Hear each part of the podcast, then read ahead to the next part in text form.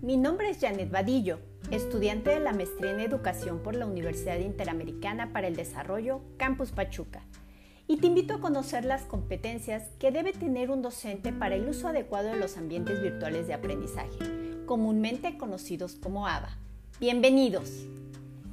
Empezaré por definir qué es una competencia. De acuerdo con la Universidad del Valle de México 2016, es el conjunto de conocimientos, habilidades, destrezas, valores y actitudes que una persona adquiere a largo plazo y que le sirven para resolver una tarea determinada. Es decir, una persona demuestra ser competente cuando al presentársele conflictos en su vida cotidiana logra hacer uso de ellas para dar una solución eficaz. ¿Y un ABA? Bueno, Dávila 2020 señala que es el espacio creado en la red para promover el intercambio de conocimientos entre instituciones educativas y estudiantes a través de plataformas que favorecen el proceso de enseñanza-aprendizaje.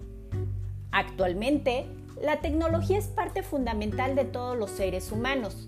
Asimismo, las nuevas generaciones son activos digitales. Esto ha obligado al sistema educativo a avanzar rápidamente en la capacitación de estudiantes y de maestros en el uso de herramientas digitales de Internet y de educación en línea por tal motivo, es necesario que el docente sea competente en el uso de las nuevas tecnologías y principalmente en el uso de los ambientes virtuales de aprendizaje.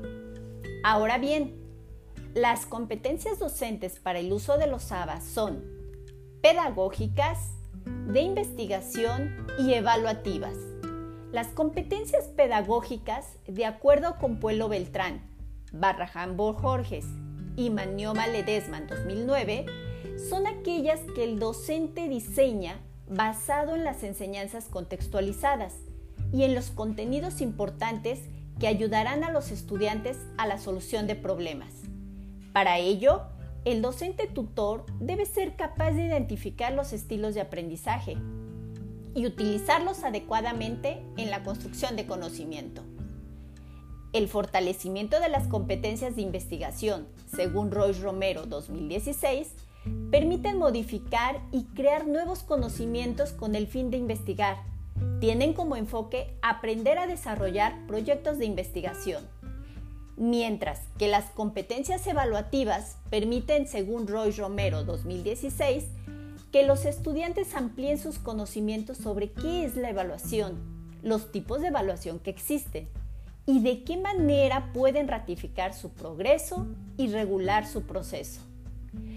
Pero, ¿de qué manera se ven reflejadas esas competencias en el aula? Bueno, empezaré por decirte que las competencias le permiten al docente tener claro qué estrategias son las que utilizará para alcanzar los objetivos propuestos. ¿Qué recursos empleará para apoyarse? ¿Qué contenidos serán problematizados para que el alumno pueda resolver problemas en su vida diaria? Y por último, ¿cómo será evaluado el alumno para que el docente se asegure que ha desarrollado las competencias necesarias que le serán de utilidad para resolver problemas a futuro, tanto en su vida personal como profesional?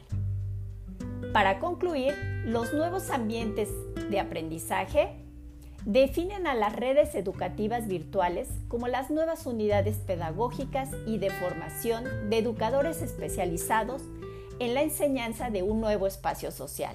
Por lo tanto, los docentes deben reflexionar sobre la gran responsabilidad que tienen ante los alumnos en su proceso formativo como docentes virtuales. Hasta la próxima.